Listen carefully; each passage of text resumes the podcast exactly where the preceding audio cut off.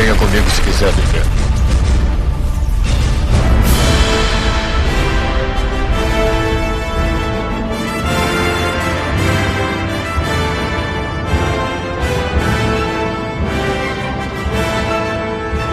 Estamos aqui em mais uma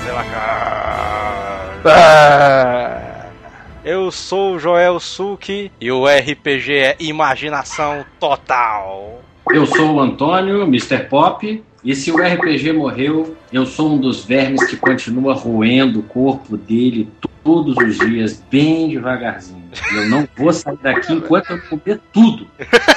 Cara, o zumbi do RPG, né, cara? E eu sou o Neto Maru e eu já criei o meu sistema de RPG. Caralho, o Neto é só revelando coisas bombásticas, cara. A gente já jogou algum dos teus RPGs ali? Não, o Manel já jogou uma vez o meu RPG, só que ele roubou o RPG, não sabia que era meu. Olha. E no episódio de hoje vamos bater mais um papo sobre RPG, né, cara? A galera gosta aí de RPG, os fãs do Asila, né, cara? Os temas mais pedidos e mais queridos, né, pelos nossos ouvintes. É, cara, e a gente tá aqui com um convidado especial, rapaz. Esse reforço de hoje foi foda, cara. E o convidado mega especial aqui é o Antônio Mr. Pop. Olha só, cara. Ele é da Redbox Editora, cara. Aqui criou lá o Old Dragon, rapaz. É, de- deixa ele se apresentar, né, aí pra gente. Bem, primeiro, agradecer a oportunidade que vocês estão dando para a gente divulgar o trabalho da Redbox aqui. Olha só, cara. A Redbox é uma editora de RPG relativamente nova, a gente está com menos de dois anos no mercado, né? tem um ano e oito meses de mercado só. A gente criou a Redbox primeiramente para dar apoio pro Gold Dragon, que foi um jogo que eu e mais dois amigos nós lançamos de forma independente, acabou que o jogo deu certo e a gente acabou precisando criar a Redbox para poder dar suporte para o desenvolvimento do jogo. Aí na, na, na esteira do Old Dragon a gente começou a fazer tradução e lançamento de jogos estrangeiros também e tamo aí, tamo aí na, na estrada. Olha só, cara. Então a gente vai falar um pouquinho da Redbox Editora e sobre RPG também, cara. A gente vai bater um papo sobre RPG depois dos e-mails.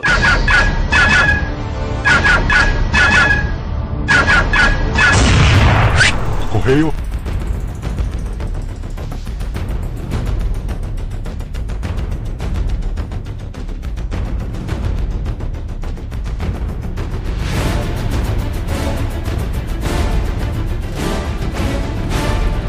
Vamos para mais uma semana de Beijos na Cara. E vamos lá. A gente tem que começar agradecendo aos ouvintes que atenderam o nosso apelo, né, cara, das redes sociais do Azileitor. Exatamente, cara. Deu uma aumentada, né, cara? Na verdade, dobrou, né? Olha só, cara. A, da quantidade de gente que participava e tal, curtia, dava retweet, partilhava aí as comunidades do Azileitor. Eu ah, dobrou, né, cara? Né, A gente quer que a galera que não curtiu ainda vai lá no Facebook. Na verdade, tu sabia que é, basta o cara colocar fb.com barra asileitor pra entrar no Facebook, mano? Aí sim, aí é possível, né? É, fb.com barra asileitor já vai pra página do asilo, cara. Aí, porra, agora você não tem nem desculpas, né? Mas, é, né, cara? mas é sério, a gente queria agradecer quem tá ajudando aí a gente, tá entrando no site, tá. A gente, como a gente já disse no último programa, em cada postagem já tem um botão lá, é só você clicar em compartilhar, em dar o curtir. A gente já facilitou essa vida e toda vida que você vê em qualquer rede social alguma coisa do Azileitor, espalhe, né? É, espalha a palavra, né, cara? Asilau ali. A gente teve muito download, né, cara, do episódio passado ali. A galera gostou também do Bala, rapaz. Muitas pessoas curiosas, né, com esse nickname misterioso dele. É, mas a gente vai revelar depois, né? Por que, é que o nome dele é Bala, né? Mas a gente espera trazer mais vezes, né? O Bala, já que ele ficou tão querido aí da galera. né? Ah, com certeza o Bala vai voltar, cara. Ele foi irado demais. E Neto, nessa semana a gente tem um recado super especial para quem é fã de RPG, rapaz. Olha só. Sem dúvida nenhuma, um recado mais do que especial a gente já vinha preparando isso há algum tempo, né, e tal, cara, e é, é uma grande satisfação para nós do Azileitor desse recado, né? É, cara, a Redbox Editora, rapaz, olha só. É, essa é foda, bicho. É, a gente tá fa fazendo esse episódio, né, cara, falando sobre RPG, sobre como criar seu RPG, como espalhar seu jogo de RPG. Muita gente gosta, né, e cria seu próprio sistema, né, cara. O, o pessoal da Redbox, eles começaram desse jeito, né, começaram na brincadeira, hoje em dia estão com a loja Redbox Editora, tem vários RPGs e o principal deles é o Old Dragon, né, cara? Mas o mais legal, cara, é você prestar atenção na história dessa empresa, né, cara, que é uma empresa brasileira, os caras não tiveram medo, né? Os caras curtem muito RPG, foram lá, arriscaram no sistema deles, né? E o público de RPG, cara, tá gostando bastante, né? Muita gente já tinha mandado e-mail pra gente pedindo pra gente fazer um cast só de Old Dragon, né? Sim, cara, e tá aqui, né, cara, Old Dragon. É, esse não vai ser totalmente Old Dragon, a gente vai falar de outras coisas, a gente vai falar até de empreendedorismo, né? No programa. Mas o recado que a gente tem que dar aqui, cara, é que a Redbox ela tá oferecendo cupons de desconto se você acessar através do link que a gente vai deixar aí embaixo, a loja da Redbox Editora. Sim. E você pode comprar os produtos da Redbox, o Old Dragon. Tem vários RPGs, né, cara? Tem o Old Dragon, que é RPG medieval, clássico, né? Sistema D20. A minha dica é o Space Dragon, cara. Quem gosta Space de- Dragon, né, cara? Quem gosta de ficção científica, coisa sci-fi, a minha dica é o Space Dragon. Pô, é um- atualmente é um dos melhores RPGs que eu tô tendo a oportunidade de jogar, muito foda. Minha dica é essa. Tem o Shotgun Diaries, né? Que é um RPG de zumbi, um apocalipse zumbi, né?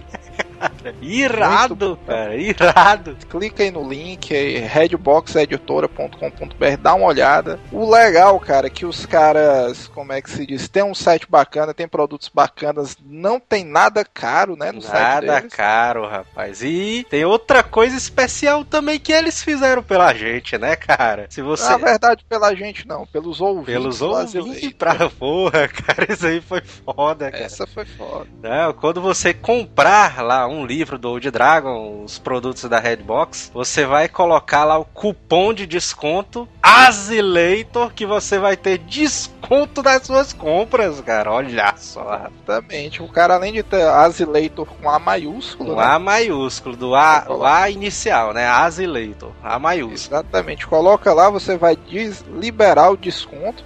Os produtos que já são baratíssimos vão ficar ainda mais barato, né, cara? Olha só, rapaz. E essa é a sua chance, cara. Se você tava pensando em voltar a jogar RPG e tal, Se você nunca É, jogou. RPG, né? Quer conhecer, cara, o Old Dragon é a solução, né? Pros seus problemas. falta de dinheiro não é mais desculpa, né? Porque a gente arranjou esse desconto foda. E ainda não acabou, rapaz. A Redbox aí tá prestigiando os ouvintes asilados aí com dois kits de livros Old Dragon, rapaz. Daí sim, hein? Aí é 0800, né?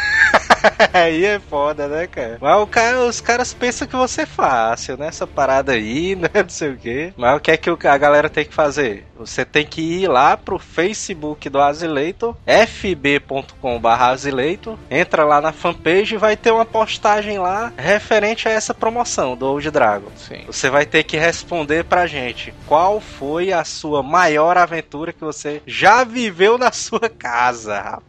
Exatamente, cara. Você olha lá, quem já jogou RPG, né, cara? Quem tem aquele grupinho já deve ter vivido várias aventuras, né? Sim, cara. A- Porra, e a gente quer que vocês contem um pouco das aventuras de vocês pra gente, né? Pois é, cara. Qual foi a maior aventura que você já viveu na sua casa? E as duas melhores respostas e mais criativas, né? Que a gente vai dar uma analisada em todas. Vai ganhar um kit Old Dragon oferecido lá pela Redbox Editora, cara. Aí vocês têm o- a gente conseguiu descontos pros livros baratíssimos. Ainda um concurso foda desse, cara. E, porra, bicho, é... agora é só o cara aproveitar, né? Cara, é muito tirado, cara. Vai lá na redboxeditora.com.br e dá uma olhada lá nos preços, cara. Tem tudo. Tem o link aí embaixo, tem um banner, tem tudo aí pra você da Redbox, né, cara? A gente vai deixar tudo aí na postagem. Não, não, não perde essa que os caras são foda. Exatamente.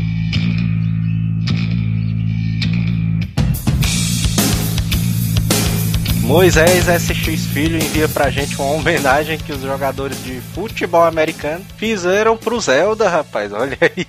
Os bichos são foda, bicho. Eles estão aqui e tal. Aí a galera fica filmando de cima. Aí eles vão, fazem o símbolo lá da Triforce lá. Foda demais. É. Tu, tu, sabe que futebol americano atualmente é o meu esporte favorito, né? Mano? É, cara, eu tô acompanhando, é um esportezão surpreendente. Ah, eu não entendo porra nenhuma de futebol americano ali. E também aqui o Lucas Rafael envia pra gente um link de uma câmera capaz de gravar entre um bilhão e um trilhão de FPS, cara. Puta que pariu. A câmera da velocidade da luz, essa aí, né? Porra! É, tu, tu, tu, imaginou a câmera de um bilhão de FPS, velho? Eu tô imaginando como é que deve ser o HD pra armazenar essa parada, mano.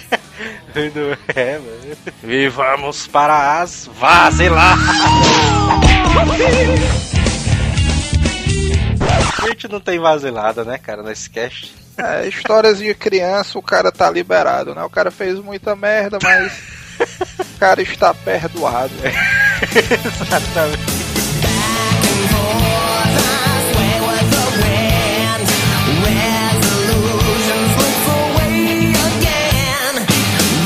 Primeiro e-mail, Nádia Sofia, 24 anos, adestradora de cães, Juazeiro do Norte, Ceará. Fala meninos do Asila, tudo bem com vocês? Bom, faz tempo que não escrevo, eu ia lendo escravo. faz tempo que não escravo, mas depois desse Asila dessa semana tive que mandar um e-mail para vocês. Eu quero agradecer a vocês pelo incentivo de voltar a assistir Naruto. Olha aí, cara. Olha aí o Narutão. Eu tinha parado no episódio 150 e tanto. Por causa de vocês, tive que comprar o box. Olha só, cara. Espero que ela tenha comprado o box através dos links da Saraiva, né? Ou pelo menos da DAC DVDs, né? Queria muito saber o que estava acontecendo com o anime. Tava com preguiça de baixar cento e cacetado episódios. Preferi comprar. Olha aí, cara. A gente já tem que se preparar para quando a gente lançar o cast do One Piece, né? É. Pois é, né? Se ele, se ele, seguir o mesmo embalo, né? Vai ser um negócio bom. Pois é. Queria deixar duas observações a vocês. A primeira é como vocês falam do, do exame Chunin e não comentam nada sobre a luta do terceiro Hokage contra o Orochimaru. não, pois é, a gente falou, né, cara? Mas caiu na edição. Porém, eu acho que essa luta, cara, é uma luta tão foda, cara. Merece um cast só pra ela, né? lutas fodas de animes, né, cara? Tá, não, mas essa luta é tão foda de um jeito, cara, que o cara dá spoiler dessa luta é mó paia, né? É massa o cara assistindo ali a série, né, cara? A pior das hipóteses, a gente faz um cast de lutas fodásticas e inclui ela. Né? É, lutas fodas de anime. e segunda coisa, talvez tenha caído na edição, mas o Joel se esqueceu de comentar sobre uma das cenas mais fodas da luta de Gaara contra Rock Lee. É a cena que o Lee tá abrindo os portões. ah, cara, essa cena aí. Que ele senta numa estátua e pede pro Gai, olha pro Gai Sensei e pergunta se está na hora. Aí o Gai Sensei só dá uma olhada, uma piscada, né? Vai lá, Rock Lee! ele solta ali os pesos, né? A galera, viu, olha aí, pezinho. o pesozão quebra no chão todo, né? Pô, essa, essa cena... cena aí é clássica cena zona foda, né, cara? Essa daí. Mas vale a pena. Esse tipo de cena assim foda, cara, é muito mais massa o cara assistindo, né, cara, o anime ali. Eu acho que talvez até a gente narrando não impacte tanto como o cara vendo, né? Pois é, o cara vê é muito melhor ali a série. Até porque eu acho que o cara vê essa luta só por ver, vale a pena o cara ir assistindo o anime até esse ponto. É, pois é. E outra, mano, o cara vê essas lutas aí do começo, mano, o cara acha umas escrotidão zona muito grande essa parada aí. Mas aí a luta, quando o cara vê o terceiro Hokage lutando, bicho, o cara vê, puta que pariu, mano, que luta zona escrota, velho. Eu tenho uma sugestão de cast para vocês. Por que vocês não gravam um sobre Harry Potter versus Senhor dos Anéis? Eu tô com a galera do Senhor dos Anéis. Eu acho que dá uma P doida. Sei não, né? Senhor dos Anéis tem muitos fãs. O Harry Potter tem muitos fãs também, mano. Como uma boa Potter maníaca, olha aí, velho. Ela já tá revelando aí que lado ela vai ficar, né, cara, desse cast. Eu adoraria participar dele. Por, fico por aqui, porque o e-mail está gigante. Abraços para vocês. Sayonara. Sabe uma curiosidade, no tempo que eu estudava, tinha uma menina que o nome dela era Sayonara. É. Sendo que ninguém nunca se tocava, né? É.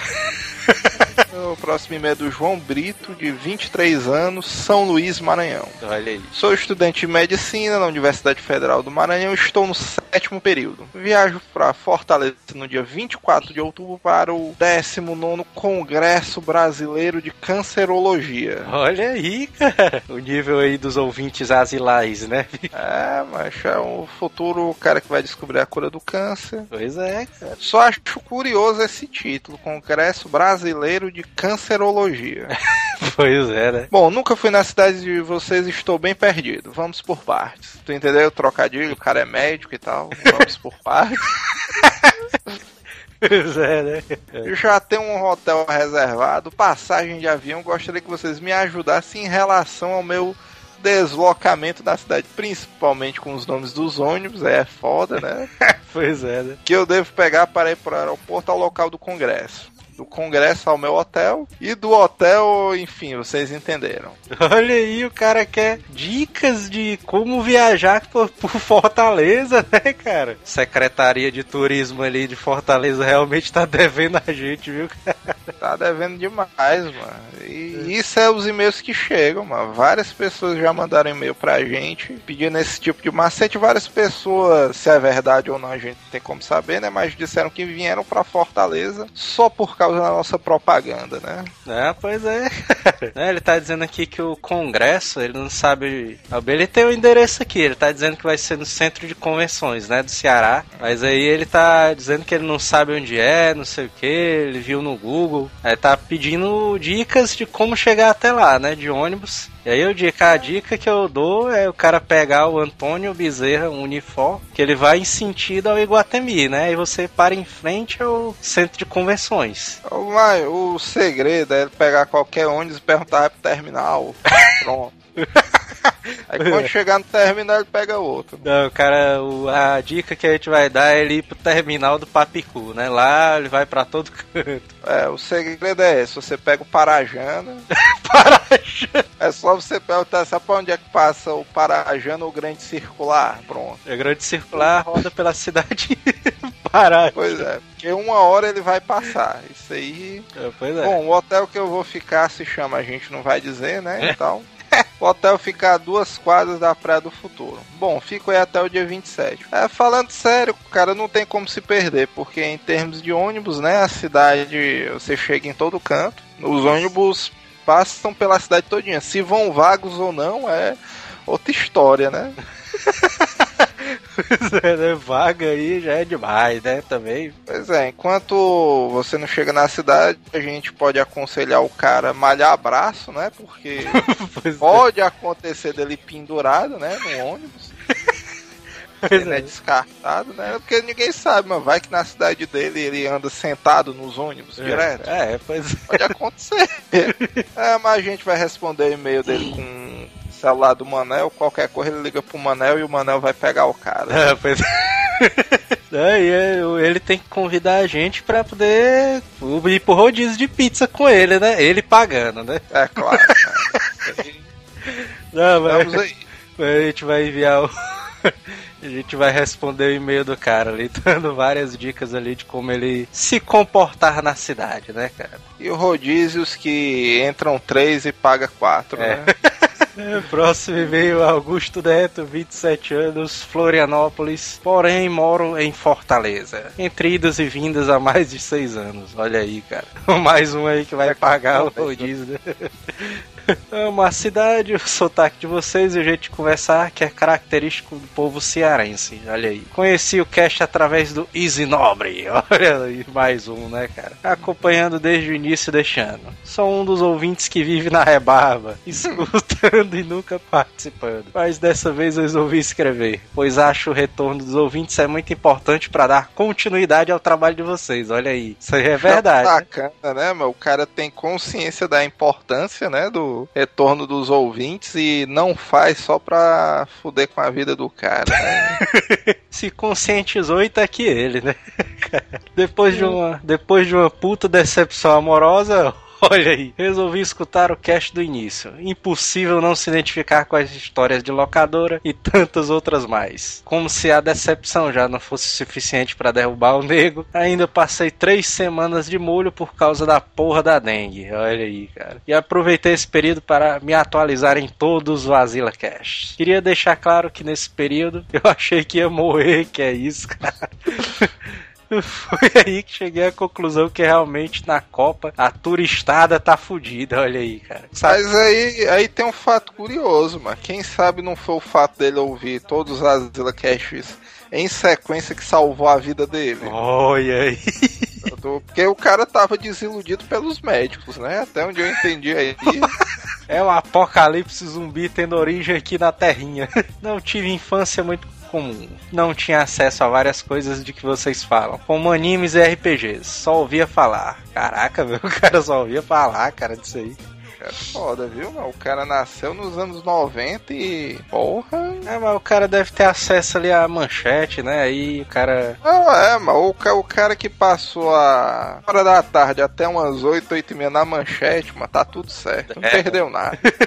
Ou no maluco no pedaço, né? Também ali. Xe, Isso aí era época dourada, viu? E graças ao Asilo sou uma pessoa lisa graças a Blizzard. E o meu vício por WoW e Diablo. Eu espero que ele Aí tenha, sim, hein? espero que ele tenha comprado os jogos através dos links da Saraiva, né? Quer dizer, E a Blizzard também tá devendo a a gente também, né, cara? Pois é. E aí ele até comenta aqui: cadê o patrocínio, hein? A gente vai deixar o e-mail da Blizzard da Ministério do Turismo, né? É. No final, no postagem vocês podem enviar seus e-mails. Reivindicando aí o que é nosso por direito, né? Pois é. Arruma aí com esses felas. Com certeza eu não sou o único. Já falei bastante. Esse é o melhor podcast das galáxias, sem sombra de dúvidas. E pelo amor de Deus, macho, que porra é essa de, de Himalaia? Um abraço pra todos vocês e continue com o ótimo trabalho. O Himalaia é o inimigo, né, cara? É porque todo herói de sucesso precisa possuir um inimigo, né? Ninguém, ninguém evolui se não tiver um inimigo, né? Pois é, mano, tu é doido ali. O Batman tem um corinho, o Super-Homem é o Lex Luthor, né? O He-Man tem um esqueleto. esqueleto. Tu, tu já pensou como é que seria a vida dos Thundercats sem um Munra? Pois é, mano, tem que ter É, ali. não tinha desenho. A gente até comentou no último programa que quando o cara comprava um boneco, ele tinha que comprar dois, que era pra ter o inimigo, né? Pois é, né? Mas é isso aí, o Himalaia é o nosso inimigo até, até a gente superar ele e aparecer um mais forte, né? Como já dizia o Dragon Ball. É, pois é. O próximo e-mail é do André Henrique, 14 anos, vagabundo de Mossoró, Rio Grande do Norte. Fala, Asilados, beleza? Faz bastante tempo que não mando e-mail, então comece sugerindo um assunto para o podcast bombástico. Olha aí. Histórias de merda. Que isso? Imagine aí o Telos e o PC de Man falando desse assunto, seria muito enxame. Que que é isso? Aí ficou meio assim, porque ninguém sabe se é no sentido figurado ou no literal, né? É, pois é, né? Só que. Inclusive já teve, já teve um amigo nosso podcast altamente famoso que sugeriu esse tema, né? Tu se lembra? É. Ah, sim, até gravaria se a gente fizesse esse tema. eu lembro desse. É, o né? pior é que o Manel realmente tem história de merda, velho. Só que venho neste e-mail contar o dia em que fui para a Terra Santa, em que todo asilado deve pisar pelo menos uma vez na vida. Fortaleza. Olha aí. aí. Mossoró é aqui pertinho, né? Quatro horas de carro né, e tal. É, é, secre... secretaria aí de turismo aí, ó, de olho aí. Bom, andando pelas ruas de lá, vi cenas, no mínimo, perpicazes. A primeira foi um velhote pançudo em uma esquina com aquelas bandeiras de político. Meu bebaço tal, cambaleando, aí me veio uma pergunta na cabeça. Será que aquele dali não era o Telos? Pior que o Theo, Teolos trabalhou aí com um negócio de vereador, né, cara? Dessa campanha aí. É, mas eu não sei como é em outros estados, mas aqui em Fortaleza, o Telos, principalmente em campanha para vereador, levanta uma grana, né? Segurando bandeira e tal. 10 horas da tarde, o cara com a bandeira zona balançando. Puta que... É, mas dá uma grana e o cara não precisa ter o segundo grau completo, né? é, pois é. Pronto, é, mas pode ser o Theo. Se ele tava com a camisa estilo Baby Look, é bem provável. A segunda foi quando eu estava com minha família no carro, paramos para perguntar o caminho para um lugar lá. E o homem a quem perguntamos respondeu com uma voz bem fininha. Eu, eu nem sei não. É isso. E quando a gente saiu, o maluco deu uma porrada no meu pai.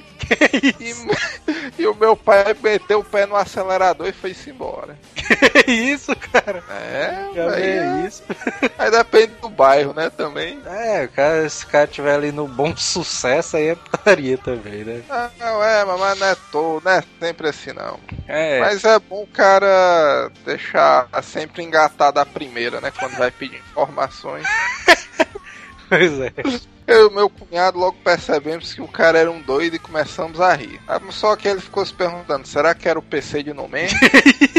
o, a, a gente não tem como saber porque o cara não deu muitos detalhes, né, sobre a pessoa. É, se o cara tivesse com a camisa do Jurassic Park, dá pra É, poderia ser. Pois é, né? Mas se você não identificou nenhum traço jurássico no cara, não era o PC. Pois é. Próximo e-mail é do Marcelo Prado, o Omni, 19 anos, técnico em informática freelancer, dos mais fuleiragens, e vestibulando. Olá, Zilados, venho lhe enviar meu primeiro e-mail depois de um ano ouvindo o cast. Caraca. Mas o Marcelo, ele, ela, ele participava de outras maneiras. né? É, cara, pelo Twitter, os comentários, vai lá e comenta também. Adorei o tema dessa semana. Inspirado por vocês, decidi enviar uma das minhas peripécias infantis. Em uma bela tarde de sábado, fui visitar minha tia-avó. Chega esse negócio de tia-avó, né, cara? Eu só me lembro daquele negócio ali do Castelo Ratimbum, né? Tia avó mostra que a família do Marcelo é bem unida, viu? mano? Porque o cara ir visitar a tia avó. É, chegando lá, encontro meus primos e primas e começamos as brincadeiras escrotas. Entre elas, competições de escalar portão, de chute mais forte e salto em distância. Escalar portão é massa. Na nossa época tinha um salto no murinho do Manel. Essa daí era uma das modalidades mais competitivas. Mais putaria era quando a gente. Não era quando a gente ia pular de fora pra dentro, né? A gente pulava de dentro da casa do Manel pra fora. Que logo quando a gente pulava o murinho era uma avenida zona movimentada que só porra, né? Mas eram bons tempos que o cara tinha a habilidade de pular um portão só no impulso, né? Pois não é, mano. E foi na escalada de portão que eu me fudi. O portão lateral era um pouco mais alto. Uma pequena parede de tijolos com lajotas em cima. Fui escalar e me apoiei com o joelho em uma lajota. A mesma acabou quebrando e eu me esborrachei no chão. Preocupado, Puta, é. preocupado como eu iria esconder a lajota quebrada, eu mal senti a dor no joelho. Aí sim, hein? Quando minha prima mais velha olha pra minha perna, totalmente ensanguentada e se assusta. Foi uma desgraceira dos infernos esconder aquilo. Gastamos quase um rolo de papel higiênico pra estancar o sangue, que não parou de correr em nenhum momento. Já estava sentindo o fogo do mertiolate queimar. Caralho, mas isso aí que é bom do cara ser criança, né, mano? O cara cortou uma artéria e tentando estancar com papel higiênico. Viu? O cara tentar estancar com papel higiênico, né? É perigoso porque o papel higiênico ele faz aquele efeito vampirismo, né? Ele suga ali, É. o papel fica todo vermelho ali, não para de sair sangue, né? É mesmo, né? O cara teve a beira da morte, né? Foi aí que fizemos um movimento de desespero. Tirou o meu molden. O molden? Já é isso. Moletom. Ah, mole... Tirou, tira o meu moletom, amarro em minha cintura. que isso? Cara, ele abarrou o moletom na, na cintura dele pra parar a circulação ou não? Pensei pra parar a circulação de, do corpo pra cima, né? Da cintura pra cima. E com ele pra frente, vou para o banheiro lá. Pensando que ninguém ia perceber. Aí aquele rastrozão de sangue no chão, né? Eis que minha mãe entra no banheiro para averiguar aquela movimentação estranha e dá de cara com meu joelho todo quebrado. Puta que pariu. Instruída pela minha tia-avó, ela coloca café e açúcar no meu joelho. Aí sim, ó, o negado aproveita e faz um cappuccino, né? é, pois é. Nenhuma dor poderia definir o que eu sentia naquele momento. O mercholate até parecia uma boa ideia depois dessa punição. Olha assim. Será que o café tem uma propriedade, hein, mano? É construtivo ali. Sei lá, cara. Tu, tu, tu sabe porque é que eu achei sacanagem aí, mano? É. O café eu não digo nada não, mas se fosse até o café, é, beleza. Mas negada botar açúcar, mano, era pra sacanear, mano. É algum tio sacana, né? Deve ter dito botar é. açúcar.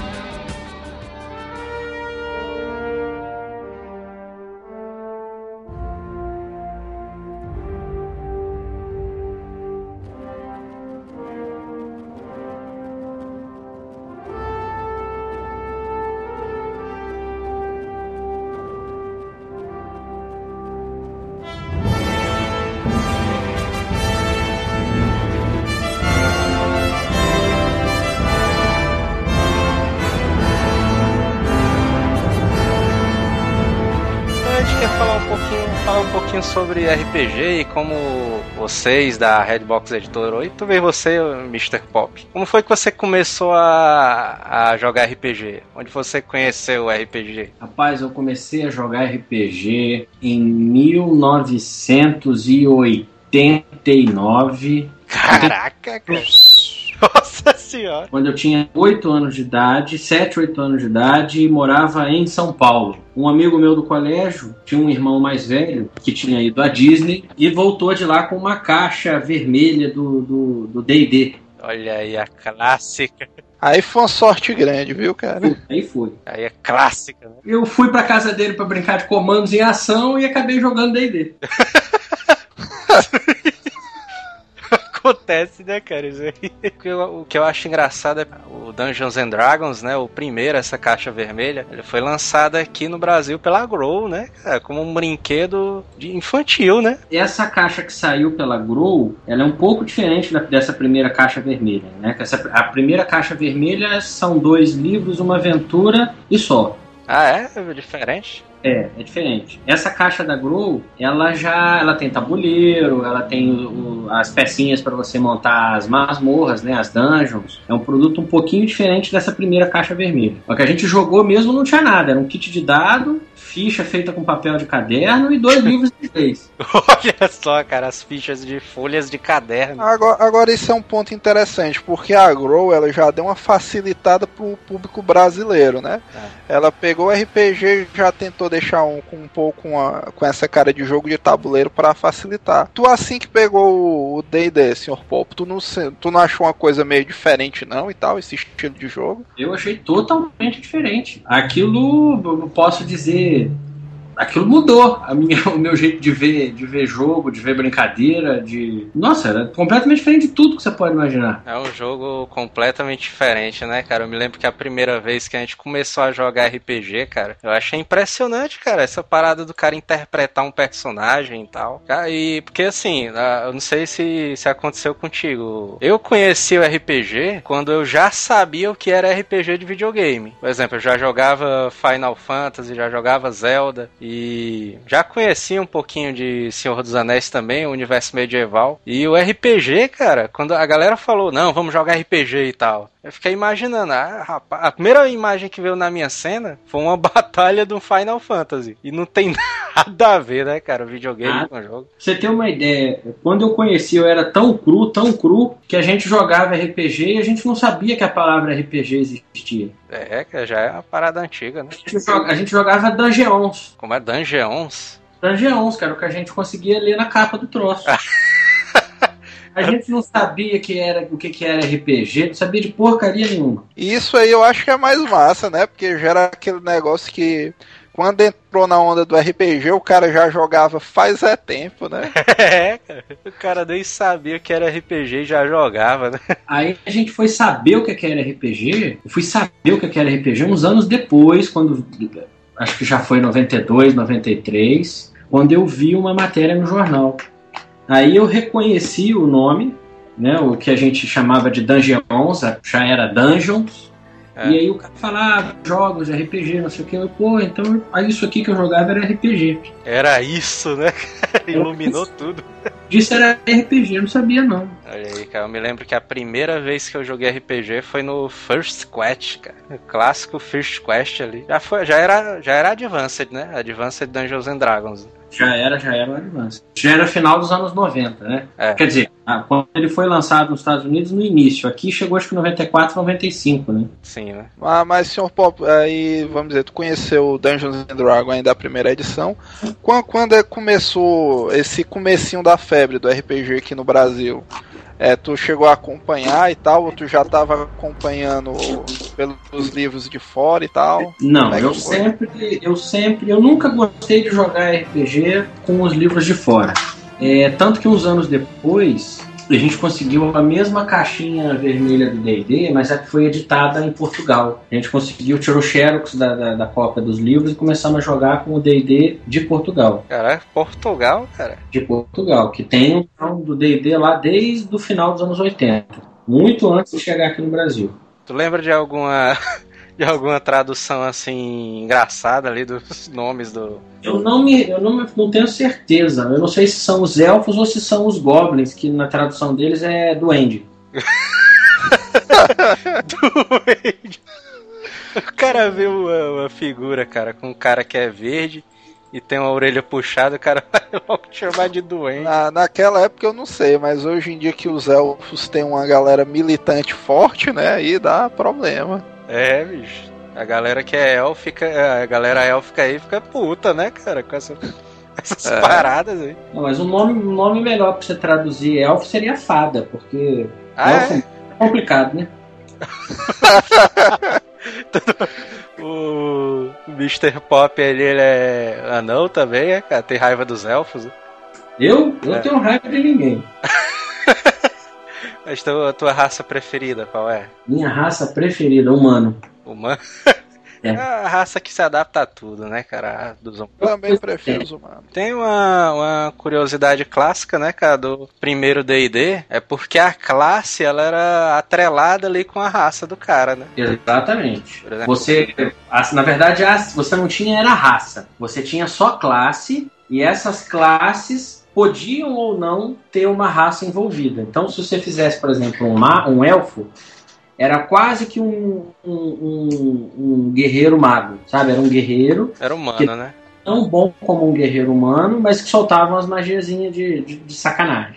É, é, o Halfling, por exemplo, era um Halfling ladrão, mas não tinha a denominação Halfling ladrão, era só Halfling. Ah, é verdade, é o Halfling. Você era um ladrão, era praticamente um hobbit. Não dava pra você misturar, não, eu quero fazer um Halfling clérigo. Não, não tinha isso. Se você quisesse um clérigo, você fazia um humano clérigo, ou um elfo clérigo, mas não tinha como você fazer um Halfling clérigo. Inclusive tem a curiosidade dos Halflings que esses bichos não eram, eram pra ter sido chamados de, de Hobbit, teve algum problema com Tolkien, alguma coisa assim. É, na primeira versão do D&D, da, da, da caixa da caixa de madeira de 74, ele, ele ainda vem descrito como Hobbit.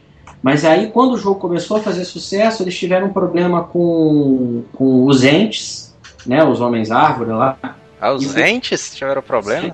Que tanto ente quanto hobbit são palavras que foram criadas pelo Tolkien. Elas não são criaturas. Elas podem até ser criaturas ou baseadas em criaturas de, de, de, de mitologia. Uhum. Mas a nomenclatura foi inventada pelo Tolkien, então é marca registrada da, pela, pela detentora dos direitos do Senhor dos Anéis e do Hobbit. Uhum. Aí eles entraram no acordo, retiraram esses nomes e aí trocou.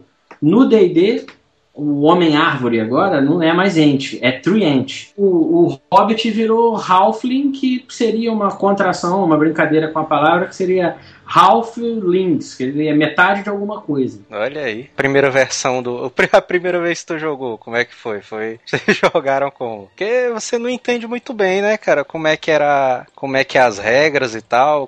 Quando você tem alguém que já sabe como é que joga RPG, é muito mais fácil, né? Que foi o meu caso ali. Quando eu comecei a jogar, o Neto, o Manel e mais uns amigos nossos já sabiam que era RPG de tabuleiro. E aí eu fui junto, cara. Mas como é que foi essa primeira vez? Vocês já sabiam mais ou menos como eram as regras, tudo? Primeira vez que a gente jogou, o, o irmão mais velho do meu, do meu amigo já jogava. Ele tinha um grupinho, ele são uns 4, 5 anos mais velho que a gente. Então ele já tinha ali 12, 13 anos, e já tinha um discernimento um pouco melhor e ele já jogava com alguns amigos dele lá. Ah, agora, eu e o meu amigo, eu lembro que foi a primeira vez que o irmão dele deixou de jogar. Deixa então, jogar como funcionava. Eu não fazia a menor ideia de como o troço funcionava. Aí você, lógico, você demora para pegar um pouquinho no tranco. Você fica, será que é isso mesmo que eu falo? Será que eu tenho que falar assim? Será que eu tenho que falar assado? Mas aí quando você vai, o negócio vai esquentando, você vai perdendo a, a timidez e quando você vê, você já tá jogando mais ou menos arrumadinho. É, você vai se empolgando, né, cara? Mesmo para ele, ele ainda não, não, não, tinha, assim, aquela grande experiência para jogar RPG. Então tinha umas coisas meio complicadas. Tinha um problema do D20, por exemplo, que ele tinha perdido o D20. Os caras é. Gente, se vocês acham que achar RPG ou dado para comprar no Brasil hoje é difícil, vocês não fazem ideia do que é dado de RPG em 1988.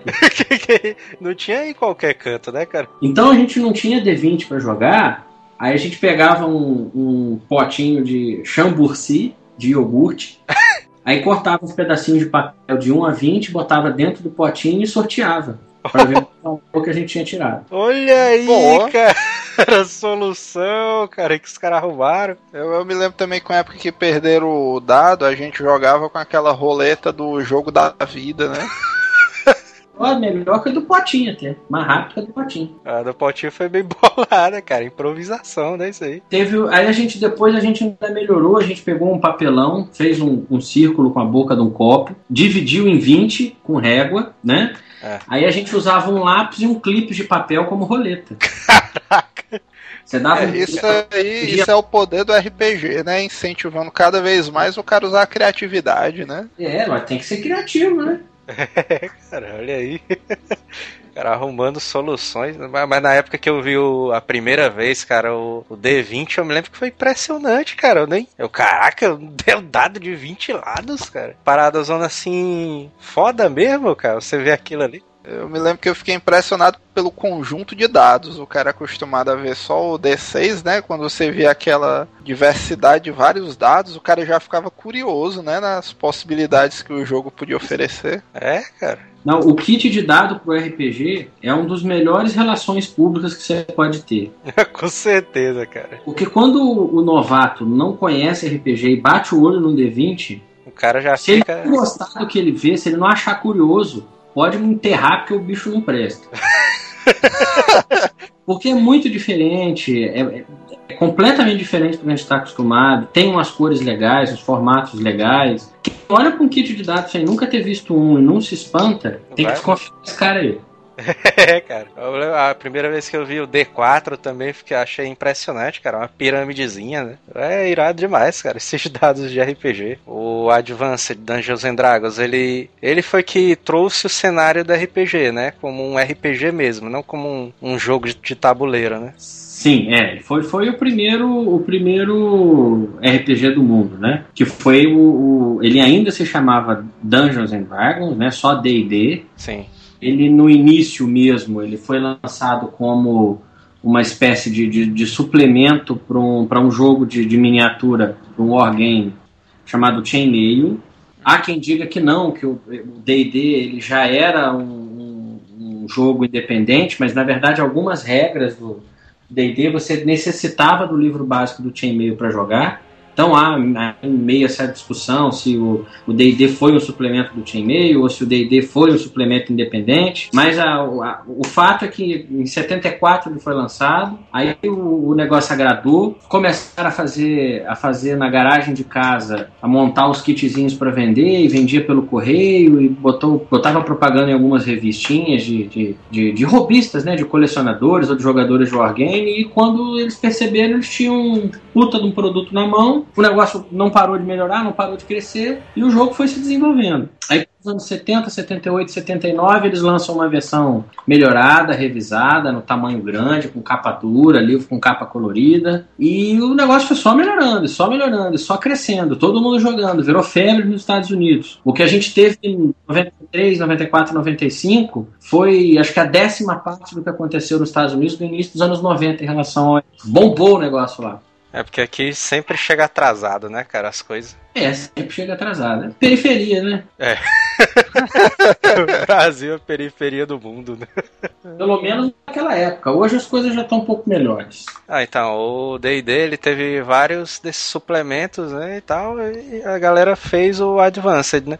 Sendo que a galera sempre vai colocando mais suplementos, né, cara? Expandindo o universo da RPG. Isso é que é o legal da RPG, né, cara? É um jogo que não para, né? Ele nunca... Sempre vai ter alguma coisa, sempre vai ter uma atualização, e ele sempre vai melhorando alguma coisinha.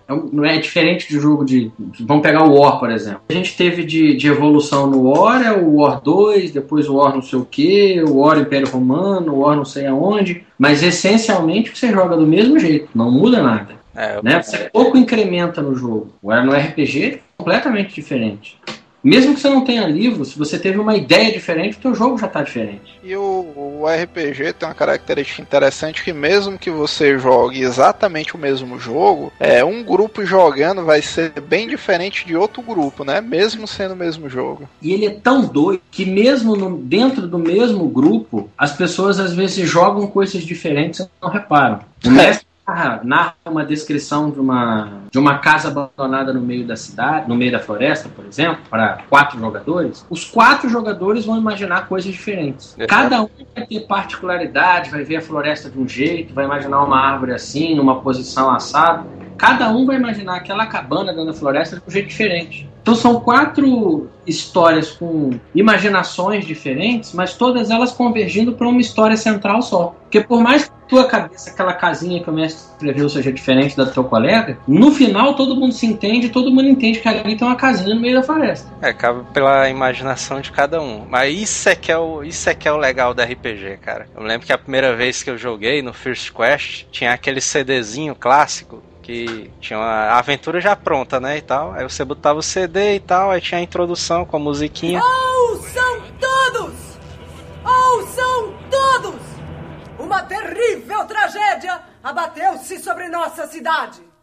O grande mago Netril precisa de bravos heróis para uma missão perigosa. Se houver um ladrão, guerreiro e mago bravos o suficiente para realizar esta tarefa, que me sigam até a Torre do Grande Mago. A aventura nos chama, meus amigos. Vamos assumir o desafio. Já estou cansado desse lugar. Não tão rápido, guerreiro. O grande mago é extremamente sovina. Eu mesmo fui enganado por ele uma vez. Vamos lá, vamos ao menos ouvir o que ele tem a dizer. Se não gostarmos da oferta, podemos recusar. Está bem, mas deixem que eu faça a negociação. E tal, e cara, você vai se aprofundando cada vez mais, cara. Você vai. Sua imaginação, cara, vai afundando naquilo ali, cara. É um negócio impressionante, RPG. Eu, eu, me lembro que na época do RPG eu já colecionava, eu já lia muita história em quadrinho. Eu achava uma sensação semelhante. Aquela, vamos dizer, você terminava uma sessão do RPG, você ficava ansioso para saber o que é que ia acontecer em seguida, né? Você instigava a sua imaginação a, vixe, cara, o que é que vai acontecer amanhã e tal, o que é que vai ter na próxima. É, cara, esse universo aí de imaginação, cara, é um negócio assim. Quando você mexe ali com a cabeça humana, né, cara, a coisa flui muito mais naturalmente né, cara, no jogo. Flui, flui, flui. Ainda mais cabeça de criança, de adolescente, que só tem titica, né? é, cara, mas as aventuras, a primeira aventura você nunca esquece, né? Você, rapaz, a primeira vez que você joga, você fica, rapaz, eu posso criar meu personagem assim, assim. e tal, aí o nome dele vai ser tal, a história dele vai ser essa, essa, não sei o quê. Como é que nunca descobri nem pensei num negócio assim antes? Pois é. Cara, você fica imaginando, né, cara? "Ah, O meu personagem pode ser isso, tá? Isso aí, geralmente, cara, é, é foda demais a primeira vez que você joga. tá? Então, qual, qual a versão do D&D que tu mais gosta? Porque saiu várias versões e a quarta edição o pessoal não gostou muito, né? Porque tinha... é, ele foi comparado muito com um jogo de RPG online, né? É, tiveram algumas, algumas evoluções de, de design no sistema que não agradou o pessoal que jogava a terceira edição e o pessoal que começou a jogar há mais tempo. Pelo menos assim, a grosso modo, não foi, ela não foi um, um sucesso de crítica e público. Lógico que sempre tem quem goste, né? Como a gente gosta de restart, essas coisas. É, pois é, né? a gente tem que respeitar, né? Nem todo mundo nasce com o bom gosto, né? Fazer o quê? Acontece. É, é, agora, a minha favorita é a segunda edição do AD&D e a primeira edição do AD&D. São as mais clássicas, né, cara? Você usa muito mais a imaginação, né, no, nessas primeiras versões. Porque ele não, ele não descrevia muito como é que eram as regras, né? Ele, você tinha que criar certas regras, né? Você tinha que fazer uma certa improvisação, né? O mestre tinha que fazer um- muita improvisação nas regras, né? É, era um jogo mais, mais livre, mais solto. Você tinha. Você tinha. Não digo que você tinha menos regras, mas elas não te impunham tanto, né? Você não ficava tão, tão preso, tão restrito. Uhum. Então você tinha um pouco mais de liberdade para poder jogar. Isso é uma dica interessante, né, cara? Pra quem tá começando a jogar RPG e pra quem joga RPG já há algum tempo, você se prender às regras, cara, o jogo fica meio parado, né? Fica meio travado. Você tem que ter uma certa improvisação também na hora do jogo. do- RPG, elas estão no livro, apesar do que a grande maioria das pessoas acreditam, uma regra de RPG, ela não está no livro para você usar aquela regra. Ela, tá no- ela só está no livro caso você precise. Uma regra num livro de RPG é aquela boia que você tem num navio quando alguém está afogado, está se afogando. Você joga a boia para salvar o cara ou para salvar a situação quando você precisa. Ela não está ali para você usar toda hora, todo dia. Uma regra no livro de RPG não é para te prender, é para te ajudar. Se aquela regra em determinado momento não te ajuda, a melhor coisa que você tem que fazer é abandonar, é esquecer, é fingir que não existe. Decide com base no teu bom senso, no que, é- no que você como mestre acredita que seja o certo e bola para frente.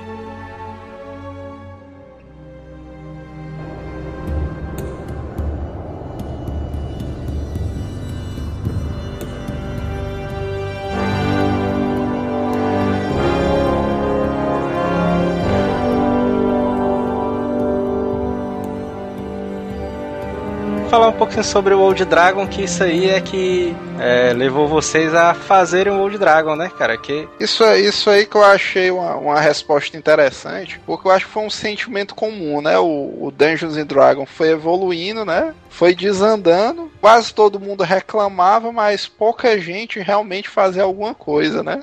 É. Muita gente gosta da terceira edição, porque ela é uma edição mais clássica do Advanced também. Mas o 4 ele deu uma alterada assim que, por exemplo, ele focou muito mais na, no combate, no, na porradaria e deixou um pouquinho da interpretação de lado, que é o que importa no RPG, né? Na quarta edição, ela tem cara de D&D, ela tem cheiro de D&D, ela tem aparência de D&D, ela tem tudo de D&D, mas o gosto é completamente diferente. Parece um outro jogo. E isso não agradou a todo mundo. Essas pessoas que não gostaram de jogar a quarta edição, ou voltaram para a terceira edição, ou foram para outros jogos, tipo Pathfinder, que faz um sucesso absurdo até hoje, né? Hoje, inclusive, rivaliza com venda nos Estados Unidos, o Pathfinder e a quarta edição. A quarta edição foi uma edição tão boa que ela conseguiu perder uma liderança no mercado de quase 30 anos. Vocês terem noção da, da tragédia é, mercadológica que foi a, a parada.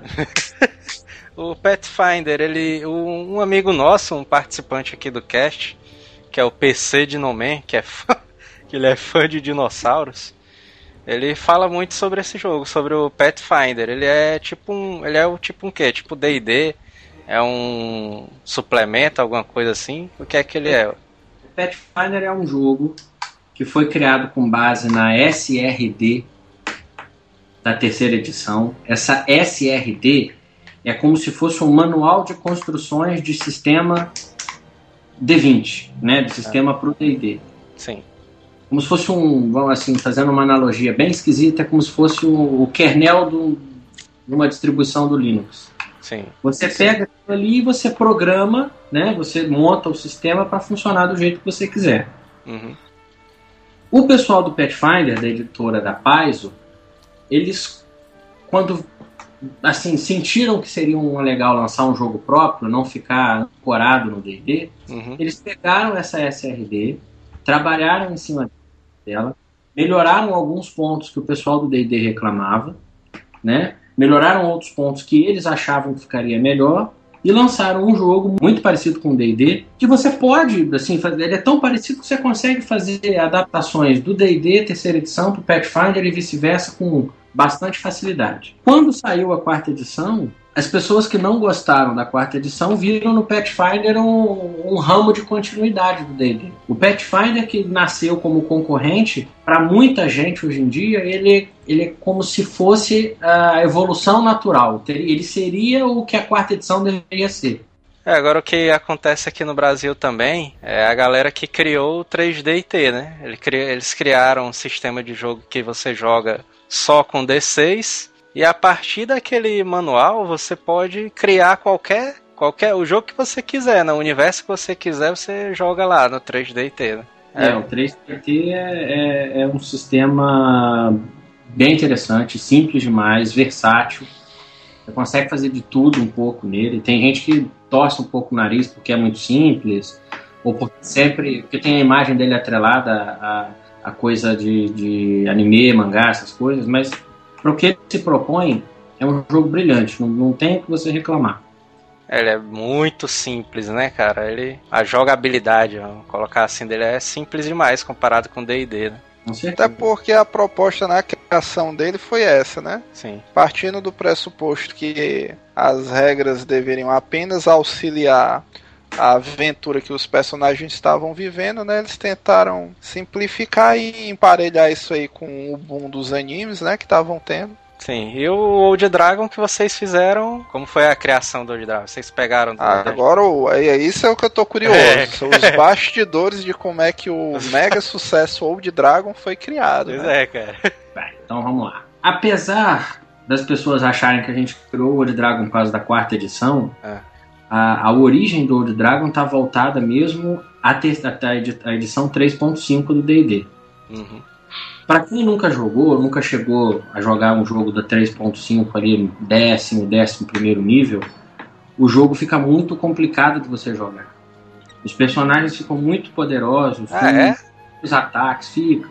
Fica. Ah, você vai fazer uns combinhos, você monta um combinho com não sei o que, com não sei aonde. Eu sei que o Ranger da minha mesa, por exemplo, atirava 20 e tantas flechas por turno. Caraca, cara. Eu, eu me lembro que eu joguei uma, uma campanha de 3.5 com o nosso time clássico, que eu fazia um combo utilizando a infinidade de suplementos que tinham, que dava pra mim usar uma espada montante em cada mão. que é isso? É, O cara com duas espadas que corta cabeça de dragão no- em duas mãos, né? pois é. Pois é, e aí quando, quando o personagem atingia ali 10, 11, 12, 13 níveis, o negócio começava a ficar chato e complicado. Ah, é, cara. Eu sempre achei que fosse o contrário. Quando você ficasse Uhum. mais poderoso, mais divertido ficava. Ah, Pode ser pro jogador, pro mestre não. pois é, né, cara? Aí na, na época eu mestrava uma campanha, eu morava em Curitiba na época, mestrava uma campanha já de uns 3, 4 anos. Aham. E, e aí os personagens, principalmente o Ranger, o Ranger, então, o dia que o personagem do Ranger faltava, só faltava dar triplo carpado pra trás. Caraca, eu o cara ia, ia jogar, coitado, não tem culpa.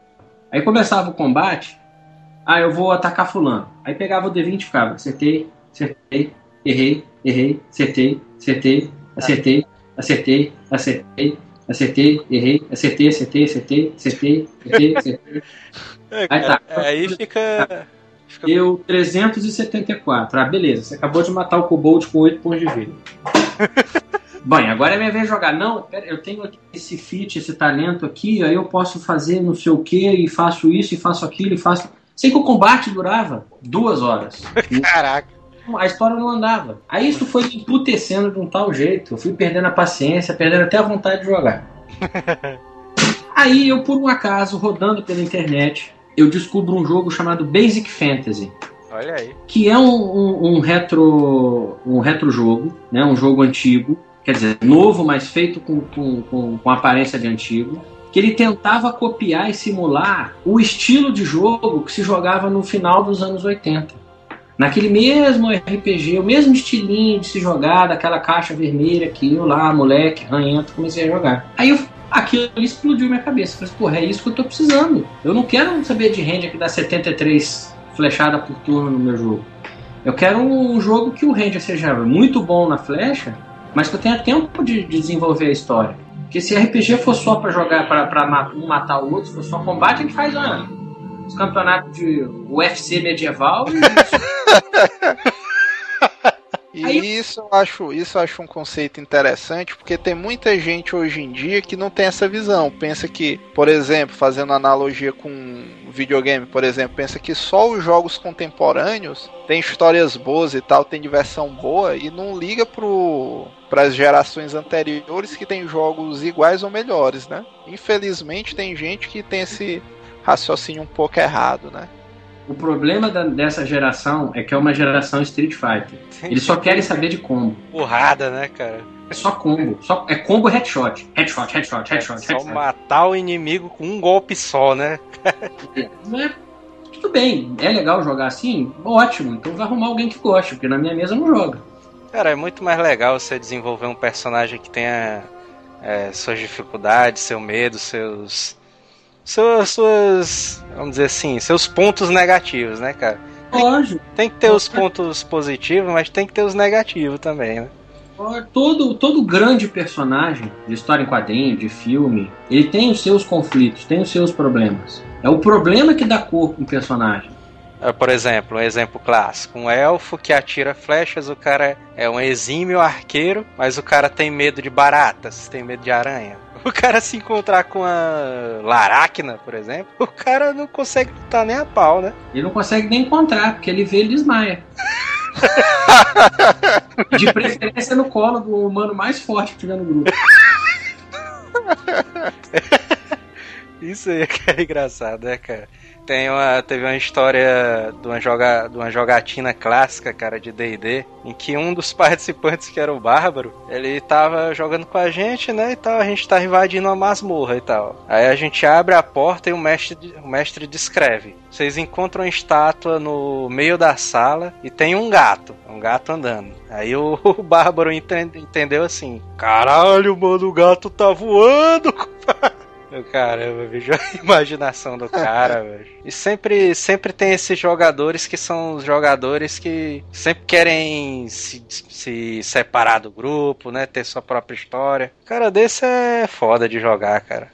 A verdade é que no fundo ninguém gosta muito de, desse tipo de personagem. Ninguém gosta de ver um filme que tem o personagem fodão que chega, destrói tudo e é o herói, não sofre por nada, né? Não tem um. Eu acho que no fundo ninguém gosta desse tipo de personagem. Ninguém gosta. É, cara, até o Rumble, cara, que é invencível ali, tem uma história triste, né, por trás dele. E a boca torta, né? Exatamente. Eu imagino que se o Rambo tivesse a boca no lugar, que graça que ia ter. Pois é, cara. O cara vai com uma faca, um arco e flecha e uma metralhadora de, de helicóptero na mão, mata 700 vietnamitas. ele tem a boca torta. o dilema da vida do cara, né? Deixa a boca torta. É igual o Homem-Aranha. O Homem-Aranha é um dos heróis que mais faz sucesso com a molecada. É, cara. Mas... O Homem-Aranha é um cara legal. Agora o Peter Parker é um bosta. Ele é o cara que tem seus problemas, né, cara? E é isso que é legal, né, no personagem. É isso que é legal. É essa contradição que faz o, o Homem-Aranha ser interessante. Um personagem de RPG é a mesma coisa. Você faz um cara que chuta com as duas, assobia e chupa cana ao mesmo tempo, e faz isso e faz aquilo. tem graça nenhuma. Caraca, o cara fazer um personagem de RPG que assobia chupa cana. Cara, Ao mesmo tempo. O cara tem que ser nível 20, né? Não, no, no 4.0 dá pra fazer. No 4 Dá pra fazer, né? Mas e aí, o Old Dragon, você pegou essas regras e modificou alguma Eu coisa? peguei essas regras e cheguei pro meu grupo de jogo e falei assim: olha, eu vou dar duas opções pra você. Vixe! Ou a gente adapta, adapta o nosso sistema pra esse sistema aqui, ou a gente para de jogar. Caraca, cara. Aí todo mundo optou por a gente mudar o sistema, nós jogamos. Todo mundo passou a gostar do jogo, mais do jogo mais simples e mais rápido, menos do Ranger. É duas, tinha umas três, quatro só. Tu, tu sabe que eu começo a desconfiar que os Rangers eles estão comuns, né? Em dar trabalho na nossa equipe também, cara. Tinha um Ranger que enchia o saco e fazia pouquíssima corra pelo grupo, né? É, o cara chegava atrasado na jogatina, cara. É, esses Rangers são difíceis. O Ranger ficou meio assim, meio ressabiado, mas aí ou era isso ou parar de jogar, ele resolveu resolveu que gostou. Resolveu jogar. Aí a campanha foi pro final, chegou na fase final, nós terminamos o jogo, eles terminaram matando o que eles tinham que matar, e foi um sucesso, todo mundo adorou e gostou e parará. Aí eu falei assim, cara, eu vou ler mais sobre esse tipo de jogo. Aí comecei a ler e descobri que já existia no submundo do, do RPG uma quantidade absurda de jogos feitos com essa SRD da terceira edição que tentavam simular e trazer, né, resgatar esse sentimento do jogo antigo para gerações mais novas. Uhum. Aí eu fui lendo, fui desenvolvendo, fui pesquisando e fui, fui me inteirando do assunto. Nessa época eu abri um blog, foi o meu primeiro blog que chamava Pop Dice. Isso em que ano, mais ou menos? Isso em 2008. E aí, lendo o blog de um outro cara, Fabiano Neme, do Rio Grande do Sul, Vorpal, eu vi lá um dia que ele postou uma coisa que ele tinha se revoltado com a quarta edição, que o jogo dele era uma porcaria, que a quarta edição não prestava, e que ele ia jogar outra coisa. E ele relatou lá todos os problemas que ele teve, e foram exatamente os problemas que eu tive. Olha aí. Aí eu virei, pra, virei e pensei assim, falei assim, cara, por que a gente não faz um, um, um retrojogo em português? Por que, que o Brasil não pode ter um? Aí mandei um e-mail para ele rapidinho, pergunta, rapidinho, perguntando se ele não se interessava, ele gostou da ideia e nós começamos a desenvolver. Começamos a desenvolver, a gente fez o desenvolvimento do jogo em aberto, anunciamos para todo mundo que a gente ia fazer, e sempre postando é, o desenvolvimento, ó, isso aqui tá pronto, isso aqui deve ser assim, isso aqui deve, deve ser mais ou menos desse outro jeito. Aí ele test... e ao mesmo tempo ele foi testando o jogo todo, todos os detalhes do sistema com a mesa dele. Quando a gente fez um ano, a gente compilou essas regras e liberou uma versão gratuita na internet com evolução dos personagens até o nível 5. Olha aí. Essa versão ficaria em aberto por pelo menos mais uns seis meses para a gente poder testar o jogo em, vários lugares, em várias mesas, para amadurecer o sistema. E ele seria a base para a gente lançar o Old Dragon final, que é o que, que a gente daria por satisfeito e finalizado. Então nós liberamos esse Cash Play. Ele teve por volta de 20 mil downloads. Graças Olha aí. Caramba. muita gente gostou. A gente conseguiu criar uma comunidade em torno do jogo. As pessoas procuravam a gente para falar do jogo. Nós abrimos um fórum, uma lista de e-mails para as pessoas mandarem e-mail e conversar com a gente. Aí criou-se uma equipe em volta do jogo. É, o jogo foi desenvolvido, foi aumentado, foi ampliado. E quando a gente estava perto de lançar a versão final, a gente identificou que tinha um produto bom na mão, algo que a gente pudesse é, investir. Aí a gente juntou umas economias e fizemos 300 livros. Esses 300 livros se acabaram em três meses. Olha só, cara. merda. Aí é que veio a necessidade, né? A gente começou a vender no dia 3 de novembro de 2010, quando foi em, em fevereiro, início de fevereiro, o Old Dragon já estava para esgotar. Aí a gente sentou e decidiu que a gente tinha que abrir uma editora para cuidar do Old Dragon, porque é, com um pouquinho de, de, de pensamento profissional em cima de uma coisa que nasceu assim totalmente despretensiosa, a gente tinha realmente um produto legal, uma coisa que valia a pena a gente produzir para as outras pessoas terem oportunidade de, de conhecer um jeito diferente de jogar RPG. Que não é melhor nem pior do que qualquer um, com exceção da quarta edição, que com certeza é pior. É, né, cara? Todo mundo reclama né, da quarta. Então, com exceção. Não, não é melhor nem pior que o jogo nenhum. É só diferente. Mas é um jogo bem mais simples, né, cara? É um jogo que você se liga muito mais na interpretação, muito mais na, na história do que no combate em si, né, e tal. E eu acho que ele é um jogo, pe- pelo menos a primeira vista que eu vi o Old Dragon, o que me atraiu é que ele realmente tem esse, pra mim, essa visão muito de um jogo clássico de RPG. Uhum. O que, o que simboliza pra mim, o que construiu pra mim o jogador de RPG? O jogo de RPG em si, o Old Dragon trouxe e trouxe de, de uma maneira excelente. E eu fico muito satisfeito de ouvir isso. Não, cara, é porque no. Não é, não é pelo programa, eu digo como jogador, a gente do, do Azila Cast já teve a oportunidade de falar antes e tudo, de aconselhar o pessoal. É, é realmente aquela coisa. a- Uma das vantagens da globalização que a gente tem hoje em dia é a diversidade. E o Brasil faltava um pouco disso, né, cara? A gente tinha o, o Dungeons and Dragons, mas tinha gente que não gostava e tal, mas que gostava do gênero fantasia, né? Capa e espada e tal. E o Old Dragon, eu acho que é um sistema bem interessante, cumpre bem a, a proposta dele de ter essa. é, de resgatar esse, essa ambientação clássica, né? Aham. Aí ele realmente conseguiu resgatar, cara, esse sentimento do RPG old school, né, cara?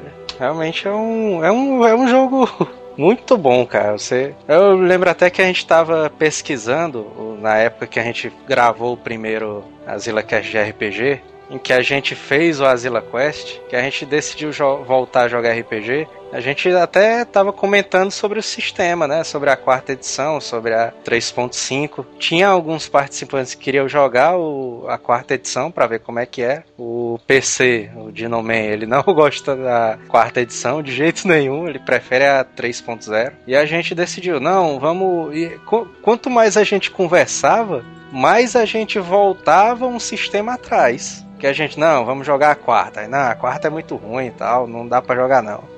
Então vamos pra terceira. Não, vamos pra Advanced que é melhor, mais clássico, mais nostálgico e tal.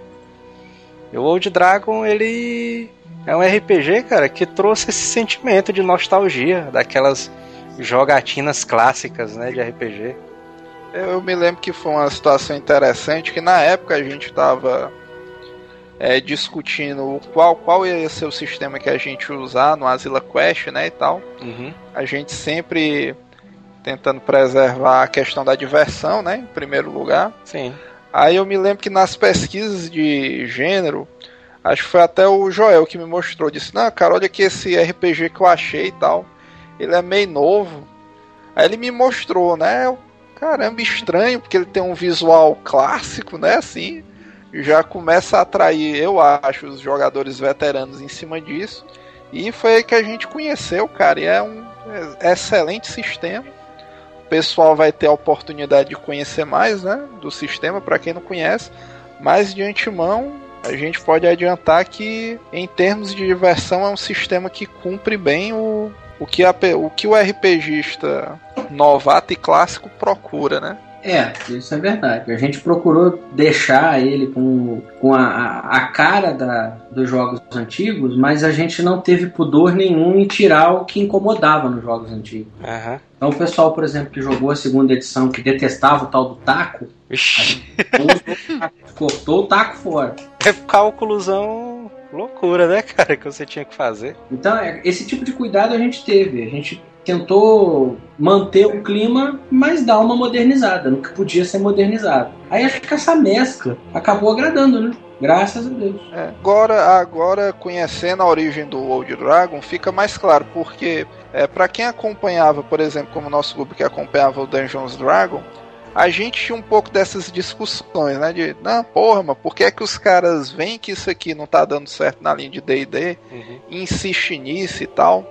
E como o Mr. Pop falou agora, dá para identificar que o Old Dragon supriu um pouco essas dificuldades, porque toda a origem do Old Dragon foi uma coisa coletiva de fãs de RPG, né? Exatamente, exatamente. Por isso também do acerto grande que o Old Dragon teve. Traz toda a experiência de jogo minha e do Fabiano e do Daniel Ramos, que ajudou um pouco no desenvolvimento do sistema também, né? Tudo que a gente já tinha vivenciado em mesa. Então a gente sabia, ó, isso aqui fica legal, isso aqui não fica. Ah, eu tinha na minha mesa uma regrinha uma regrinha caseira para fazer assim. Pô, isso é legal, vamos botar, vamos botar, então vamos fazer assim.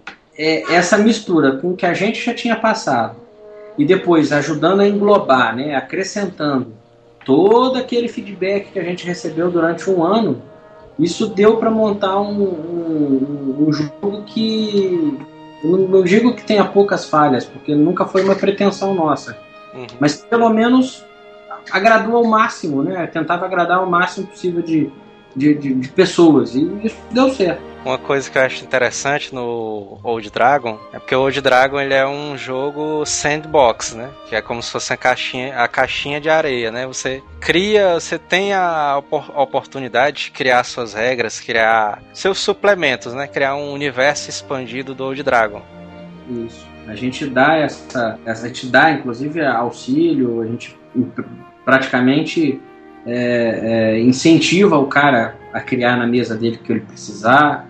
A gente não foca muito em suplemento para não ter que ficar lançando um livro por mês e o cara se obrigar a comprar. A ideia é, é, diferente. Como a gente, é como a gente falou lá atrás, né? Que você tem que usar um pouquinho da imaginação. Porque é o seguinte, é, a gente estava até discutindo, eu e o Manel, que é um participante aqui do Azila Cast, que vai jogar RPG também com a gente, ele estava até se perguntando, mas eu queria criar um arqueiro. Como é que eu vou criar um arqueiro se no Old Dragon não tem um arqueiro? Aí eu até dei a dica para ele, não, cara, tu pode fazer o seguinte, já que tu quer criar um arqueiro elfo, tu pode criar uma raça elfo, pegar a classe do guerreiro e usar só arco. Pronto, criou o elfo arqueiro. Como é um arqueiro? É, o cara tá usando só arco, então pronto. Por que, que eu tenho que criar uma classe chamada elfo arqueiro?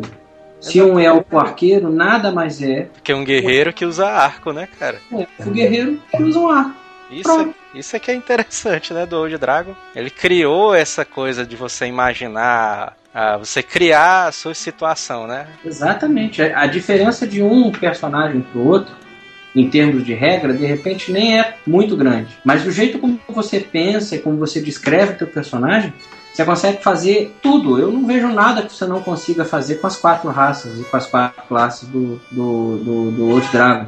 E isso aí era até uma crítica antiga que a comunidade que acompanhava Dungeons Dragons tinha antigamente. Era dessa questão dos suplementos que criavam isso. Tinham, tinham algumas correntes que acreditavam que é, a empresa começava a criar esses suplementos, por exemplo, guia, guia completo do arqueiro, só para vender. Porque o arqueiro é como a gente estava dizendo, vamos dizer, teoricamente nada mais é do que um guerreiro que só usa arco por que criar, sei lá, um livro inteiro só para esmiuçar isso? Exato, Será que seria cara. só comércio e tal? Antigamente existia inclusive essa polêmica, né? Tem essa coisa também do, do monge, que também é a mesma coisa, que é o guerreiro que não usa armas, só usa o corpo, né? Pra, uhum. pra lutar e tal. É, a galera cria suplementos assim que eu acho que são desnecessários, cara. Tipo assim, tem um suplemento do universo oriental no universo medieval. Cara, é o, é o, mesmo isso, universo, cara, aquilo ali.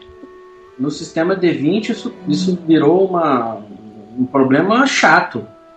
Porque você tinha tanta editora, você tinha tanto material, tanto livro, de tanta coisa, que cada semana aparecia um jogador na mesa com o guia completo dos unicórnios perolados.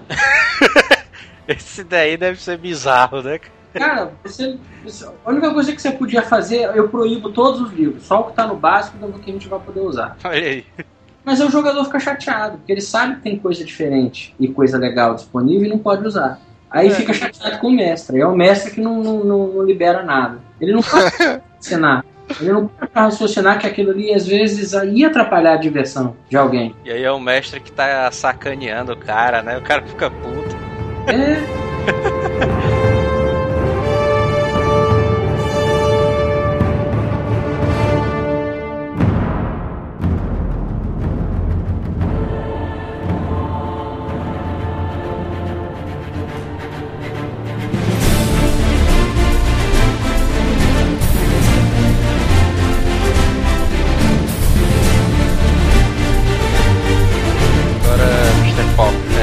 teve alguma dificuldade na, na hora de lançar o RPG, na hora de criar alguma regra e tal no Old Dragon? Eu não digo que tenha sido assim, dificuldade de não de, de ser difícil de fazer, mas o que deu trabalho hum. foi fazer as magias e os monstros. É uma coisa bem trabalhosa, bem trabalhosa mesmo. É muito mas, meticuloso. Mas as magias deram trabalho em que sentido? As magias, por exemplo, a gente quis ter um set enxuto de magia, uhum. né? Nada assim muito volumoso, porque até porque o, o, livro não, não, não, não possibilitaria que a gente tivesse 500 magias. Então a gente focou nas magias mais tradicionais, em algumas magias históricas da época do AD&D, por exemplo, que desapareceram nas versões modernas. Tem gente, por exemplo, que manda e-mail pra gente e diz que quase chorou quando descobriu que tinha é, vigia nas magias do, do Old Dragon. Que é um negócio lá dos anos 90 que hoje em dia não, não existe mais. Fez uma pesquisa, a gente pesquisou as magias antigas, os livros antigos, e aí tem a parte de você traduzir isso para as regras do Old Dragon, reescrever os, os textos para ficarem menores possíveis, vagos, porque você não pode, você não vai conseguir nunca deixar a regra da magia perfeita, então ela vai ficar um pouco vaga para o mestre conseguir decidir ali o que tem que fazer e o que não tem que fazer, mas sem deixar a magia poderosa ou fraca demais. E esse, é esse foi um trabalho complicado. Levou alguns meses para conseguir fechar. A questão dos monstros, vocês criam as fichas e tal dos monstros? Ou... A parte dos monstros ficou a cargo do Fabiano Leme, que é o coautor, mas a gente determinou uma lista de monstros. A gente queria ali entre 50 e, e 70 monstros que fossem clássicos, que focassem o máximo possível os níveis iniciais, né, para ter bastante variedade de nível para quem tá de, de monstro para quem está começando, mas sem deixar os principais de fora. Então, dos todos os principais monstros da história do D&D, você acha no Old Dragon. E aí a gente ainda resolveu incluir uma coisa ou outra que fosse nova, como por exemplo o Cthulhu. Cthulhu. Olha aí. Cthulhu. Caraca, cara, tu falou agora em Cthulhu, eu abri o Old Dragon, cara, caía exatamente na página do Cthulhu. E um Cthulhu Old School, que é um Cthulhu... Qual, qual a página aí que tá o Cthulhu? É 126. Pode dar uma olhada. Ele é pançudo, é o mesmo Cthulhu que se desenhava nos anos 80. pançudo. Gordinho, né, cara? Gordinho clássico. E ele é imorrível. Imorrível é melhor do que imortal, né? Muito melhor. Ah, realmente. E na, na distribuição do, do Old Dragon, como é que foi essa parte? Vocês tiveram alguma dificuldade assim, vamos dizer, até então vocês eram um grupo que tinha um produto de muito sucesso, vocês tiveram alguma dificuldade para montar esse esquema de site, loja online, distribuição? Ou foi uma transição fácil? É, a gente focou na internet. Né? A gente só era conhecido na internet, a gente tinha uma comunidade na internet, então o nosso foco original foi na internet. Com o passar do tempo, com a propaganda boca a boca, isso acabou chegando no ouvido das lojas. De repente, uma outra pessoa apareceu lá, ah, você tem o Old Dragon? Ah, não sei nem o que, que é. O cara entra na internet, vê o que, que é, passa a se inteirar, e isso vai possibilitando que você consiga botar teu produto em outras lojas. Porque a gente não tem, assim, 300 lojas de RPG no Brasil.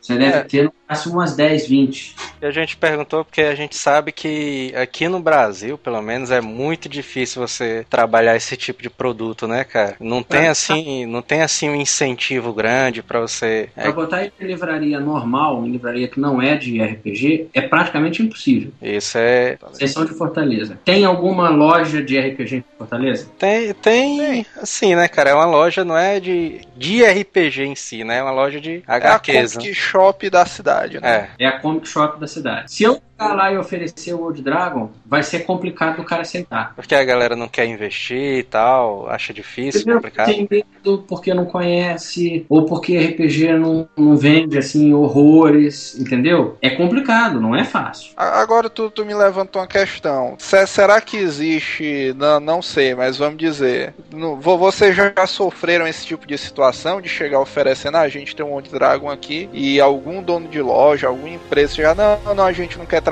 com isso porque a gente já trabalha com Dungeons and Dragons, não. já trabalha com alguma outra marca, ou eles sempre são. Se o cara já trabalha com RPG, é, ele pode até não conhecer o Old Dragon. No, é difícil. Normalmente já ouviu falar. É, porque dono de loja tem que ser inteirado, tem que saber o que está acontecendo no mercado, tem que saber o que estão lançando. Então, bem ou mal, uma hora ele vai topar com o Dragon na internet e ele vai saber do que se trata. Uhum. O problema é o cara que não trabalha com RPG. É, porque o cara não conhece, né, e tal. Na, na, na hora da distribuição, tu ainda encontra algum preconceito, ainda existe algum preconceito por ser RPG? Porque em meados dos anos 90 tinha ainda um probleminha, né? O pessoal relacionava RPG com diretamente com aqueles live action, né, que o pessoal interpreta. Ou não, quando tu diz RPG já é uma coisa mais Normal, né? tranquila e tal. Pra falar a verdade, nunca tive muito problema com esse tipo de coisa, não. Nunca tive muito problema com isso, não. Quando as pessoas conhecem, pelo menos pra mim, nunca demonstraram nada. Quando não conhece, não conhece. Porque teve aquela época clássica, né, cara, do storyteller, que a galera.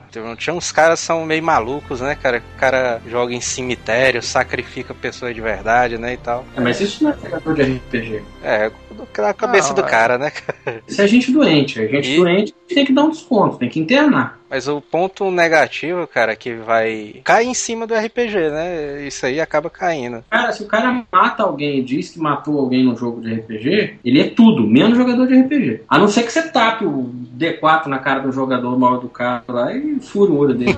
Cara, isso, é. um, e- isso eu perguntei porque é realmente uma mentalidade antiga que o pessoal tinha em meados da década de 90 que realmente eu não vejo mais hoje em dia. Hoje em dia realmente o pessoal é mais esclarecido. Só pra realmente ter essa confirmação que o RPG tá começando a ser cada vez mais bem aceito, né? Muito mais bem aceito, né? Mas é assim mesmo, é assim mesmo. No início do século passado, uma menina que quisesse ser atriz, a mãe expulsava de casa porque tinha virado puta.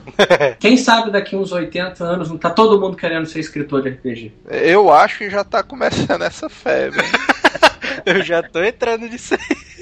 A, a gente fez aqui um evento em Fortaleza de RPG, cara. A gente abordou essa temática, né? Dizendo que tá. Que aqui no Brasil esse universo tá começando a se expandir e tal. Já tem empresas, já tem editoras que começam a apoiar essa iniciativa. E foi um sucesso grande, cara, a palestra. A gente ficou impressionado com o número de pessoas. É, por ser só aqui no âmbito de Fortaleza, né? Ser um, evento voltado aqui pro público de Fortaleza, a quantidade de pessoas no estado do Ceará que já estão de olho nisso, já estão enxergando esse mercado. O RPG aí, aí no Ceará é fortinho, é, principalmente naquela região do Cariri ali, tem muito jogador, muito blog, muita coisa que sai dali. E, e eu acho interessante, numa uma visão assim geral do RPG em si, é, hoje em dia eu acho que está crescendo muito essa questão dos RPGs com temáticas é, um pouco alternativas, né? Vamos dizer assim, porque, por exemplo, na, na época do boom do RPG, a gente tinha um Dungeons Dragon, que era o carro-chefe, tinha Vampiro e Lobisomem, né? Que era aquela coisa mais interpretativa, e tinha o GURPS, que eu costumo dizer que GURPS era para quem era engenheiro, né? Que tinha aquelas regras extravagantes e tal, o pessoal que gosta de calcular. E hoje a gente vê uns temas um pouco mais alternativos. Por exemplo, é, algum tempo atrás eu estava numa onda de ficção científica pesada. Eu estava lendo os livros do Perry Rodan e tal, esse, assistindo Jornada nas Estrelas e tal. Aí eu, de repente, eu me deparo com Space Dragon, cara. E era uma coisa que ao, algum tempo atrás ó, era praticamente impossível. Vamos dizer, eu tá numa onda pesadíssima de ficção científica e achar um RPG brasileiro de ficção científica justamente em cima daquilo que eu tava curtindo e tal na época. Com, como é que foi? Tu, tu tem alguma história do Old Dragon, alguma coisa assim? Ou do Old Dragon não, do Space Dragon, desculpa. O Space Dragon foi um dos jogadores, um, um cara que conhecia já o Old Dragon na mesa dele. Uhum. Ele estava procurando imagens abertas, né, sem livro de direito, para fazer um trabalho na casa dele ou coisa parecida, e achou umas imagens retrô de ficção científica dos anos 30, dos anos 40. Aí ele falou assim: Poxa, eu podia fazer um jogo de, sei lá, alguma coisa que fosse espacial com o Old Dragon. Aí foi e fez, adaptou o, o, o Old Dragon pro, para esse, esse estilo de jogo Space e postou no fórum da, da, da editora na época. Aí eu baixei aquilo, vi, achei muito legal, trabalho muito bem feito, uma pesquisa decente. Aí chamamos ele para desenvolver, para fazer uma versão maior, ampliada. Ele trabalhou em cima e nós lançamos o livro, que também, assim como o Old Dragon, foi muito bem recebido. Vendeu direitinho, vende direitinho. O pessoal que compra, joga, normalmente gosta. É, eu, eu, pessoalmente também eu posso dizer, como eu disse, na época eu comprei, é, eu comprei ainda na pré-venda e tal, vinha, ganhava um pôster, né? O pessoal ah. compra na pré-venda. Exato, ganhava um pôster. Os 100 primeiros ganharam um pôster. Pois é, eu fui um, fui um desses que eu tava. Eu já conheci o Old Dragon, né? Sabia que o produto era bom, o Space Dragon correspondeu totalmente às minhas expectativas. É produto também muito bom, principalmente para quem gosta de ficção científica, quem gosta é, das chamadas space operas, Buck Rogers, o Flash Gordon pessoal que gosta desse tipo de aventura naquele tempo eu achei fantástico. É, supriu a necessidade que eu estava tendo naquele momento de maneira excelente.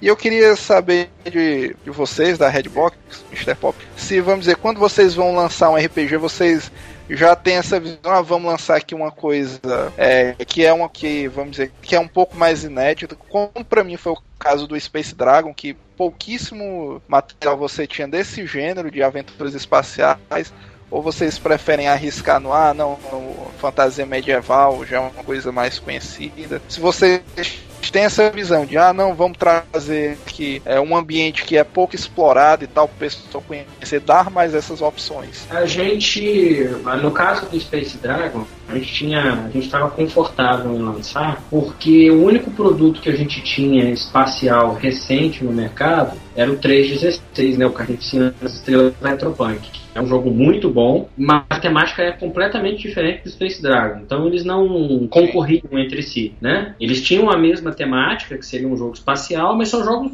opostos. Então o Space Dragon era um jogo que não tinha concorrente no mercado. Era um nicho de mercado descoberto. Que a gente podia investir sem criar concorrência, sem tirar mercado de ninguém e sem dividir base de cliente com ninguém. E isso é um caso. Agora, se chega para a gente um produto, se a gente tem um produto é, que a gente acredita que ele tem vulto, que ele é, é, bom, que ele é grande, que ele, ele é vendível, que ele tem qualidade, aí mesmo que você já tenha jogo no mercado, você lança. Você não se importa, não se incomoda com isso. A gente está fazendo o desenvolvimento de um cenário é, próprio para o Dragon, o Legião, que a gente acredita que tem tem, tem qualidades para brigar no mercado. Mesmo você já tendo aí, sei lá, dezenas de cenários em português e inglês, a gente acredita que o Legião tem capacidade para agradar e para criar sua base de fãs ali em torno dele. Uma das coisas que eu acho legal é que vocês colocam, seu, produza seu material, né? Aham. Uhum o PC de nome ele quer fazer um RPG sobre dinossauros. Ele pode pegar esses materiais que vocês disponibilizam e criar o RPG dele, né? Isso, ele vai ficar com a estéticazinha igualzinha do Old Dragon. E se depois de pronto ele mandar pra gente, a gente ainda coloca no site para as pessoas baixarem. Olha aí, cara. Grande chance do PC, hein? Grande chance do PC estrelar, né, cara, do mundo do RPG. E de todos os fãs de dinossauros, né, que devem ter por aí. Você, isso, é, isso é muito legal, cara. Você produzir seu próprio material, que foi no caso do Space Dragon, que até o Sr. Pop falou também. Isso aí é muito legal, cara. As possibilidades são infinitas, né? Você, com um pouco de criatividade, você vai ao infinito e além. Fala um pouquinho sobre o Shotgun Diaries também. O Shotgun é uma tradução do, do de um jogo do John Wick, que é um autor de RPG famoso nos Estados Unidos. Que Ele é... simula um, um apocalipse zumbi. É um jogo completamente simples de você aprender a jogar. O livreto de regras dele tem 20 páginas. Você não tem nem ficha de personagem, você tem um cartãozinho lá para dizer o que, que você, o que, que seu personagem faz bem. Mecânica, as mecânicas do sistema dele são bem simples e o negócio é ficar vivo. O jogo acaba tendo um ritmo frenético porque o, o, o tempo em si de jogo conta para evoluir o jogo e você acaba aquilo acaba deixando o jogo tenso, nervoso, com pressa, com medo de morrer, como todo bom apocalipse zumbi deve ser, né?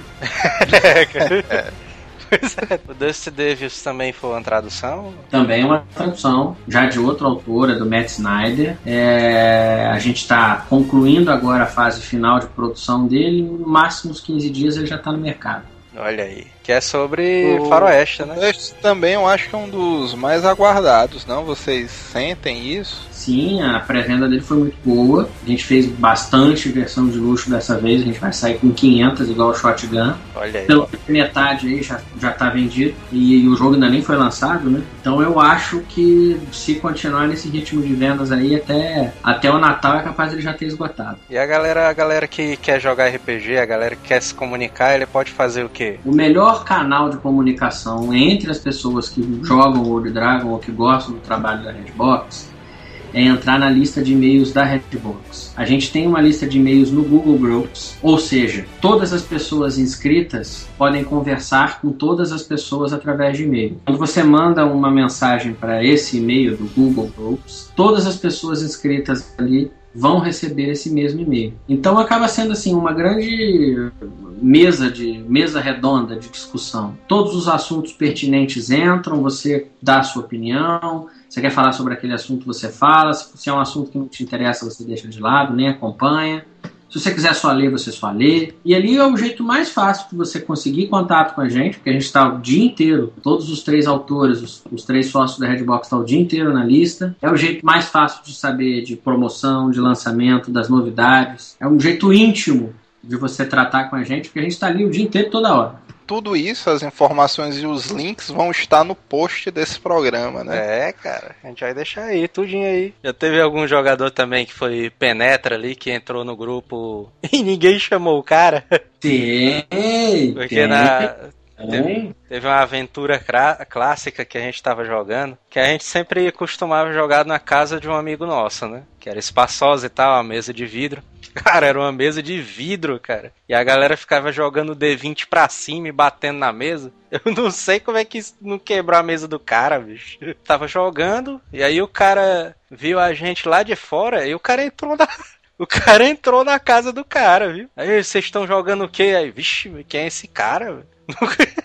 O cara entrou e sentou na mesa e começou a jogar também. E ninguém conhecia o cara, ninguém sabia quem ele era. Não, esse Não. tipo, de, esse tipo de, de, de problema eu nunca tive. Já tive um cara chato querer jogar e você tem que fugir dele pra ele não saber que você tá. Isso aí também já teve, né? Mas aí vocês lançaram o Old Dragon, né? Eu acredito que o Old Dragon tenha sido um sucesso, né? Porque eu, eu sinceramente, até agora, pra quem eu apresentei o, o Old Dragon, não vi ninguém que criticou e tal, não gostou. E como é que foi depois do Old Dragon?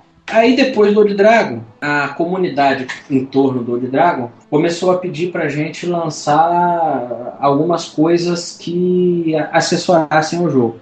Aí a gente focou em lançar miniatura, trazer miniatura de metal de novo pro mercado, coisa que só quem jogou nos anos 90 que conhece. É, Isso aí é clássico, né, cara? É, pois é, praticamente não tinha. A gente hoje tem uma linha grande de, de miniatura de metal para vender.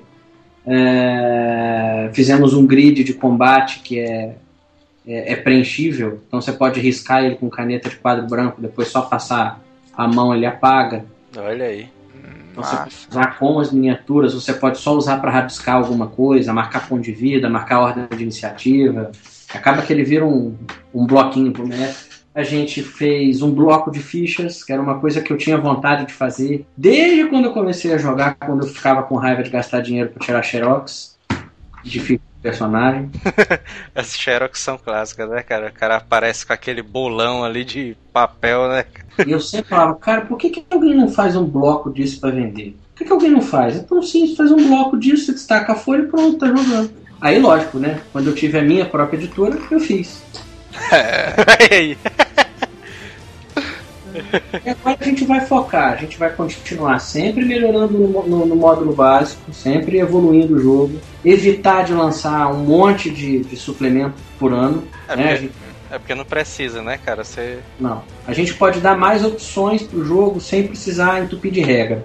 Uhum. É como a gente discutiu, né, cara? A questão do arqueiro e tal. Eu posso lançar um livro, por exemplo, com novas é, raças para as pessoas jogarem, mas eu não necessariamente preciso lançar um livro com novas classes. Sim, Porque por as exemplo. quatro classes básicas, elas são, elas são folhas de papel em branco. Você consegue fazer praticamente tudo com elas. É só raciocinar um pouquinho. Por exemplo, um, um exemplo clássico que a gente pode dar aqui. Como é que eu posso criar um ninja no Old Dragon? É um ladrão. É, É só você, você, você focar as suas habilidades, os seus talentos de ladrão no escalar muros, no andar nas sombras, no andar em silêncio. Você tem um ninja. Pois é, olha aí. Isso aí é que é o RPG, né, cara? Isso aí é adaptação, é a imaginação, cara. Isso é que é o RPG, né? E não custa nada, né, cara? A gente tá numa geração que infelizmente parece que o pessoal vai, vai criando preguiça de ser criativo, né? De raciocinar e tal, que é uma coisa pronta e não custa nada, né? Você se divertir um pouco mais, ser um pouco mais criativo, né? É, às vezes a galera perde aquele sentimento, aquela sensação da imaginação de criança, né, cara? Que quando você é criança, você usa sua imaginação e você pode criar qualquer coisa, né, que você quiser dentro daquele jogo. Um, por exemplo, a gente, a gente brincava com os comandos em ação. Brincava de qualquer coisa, né, cara? Brincava de guerra, de batalha medieval, né, cara? Tudo. O cara. O boneco vinha com metralhadora e o cara fazia de espada, né? É. Playmobil, Lego. O RPG ele tem que ser assim também, cara. Tem que ter. RPG é criatividade, né? Se o cara que se diz jogador de RPG tiver não quiser se esforçar na sua criatividade pra fazer essas adaptações, né, cara, é difícil. Ô, senhor Pop, você, tu, tu já ficou com raiva de algum jogador na mesa que tu teve que expulsar o cara da mesa? Ah, várias vezes. Eu já botei nego pra correr da minha casa. Como é que foi isso, cara? Aí, o cara não aceita que morreu. Morreu, morreu, vai fazer o quê? O máximo que você fazer é chorar. Aí o cara, não, eu não morri. Não, você morreu. Não, eu não morri. Não, você morreu. Aí começou a gritar, falei assim, bichão, cata tuas coisas e ó, vaza. Ele tava saindo, eu falei assim, ah, você morreu.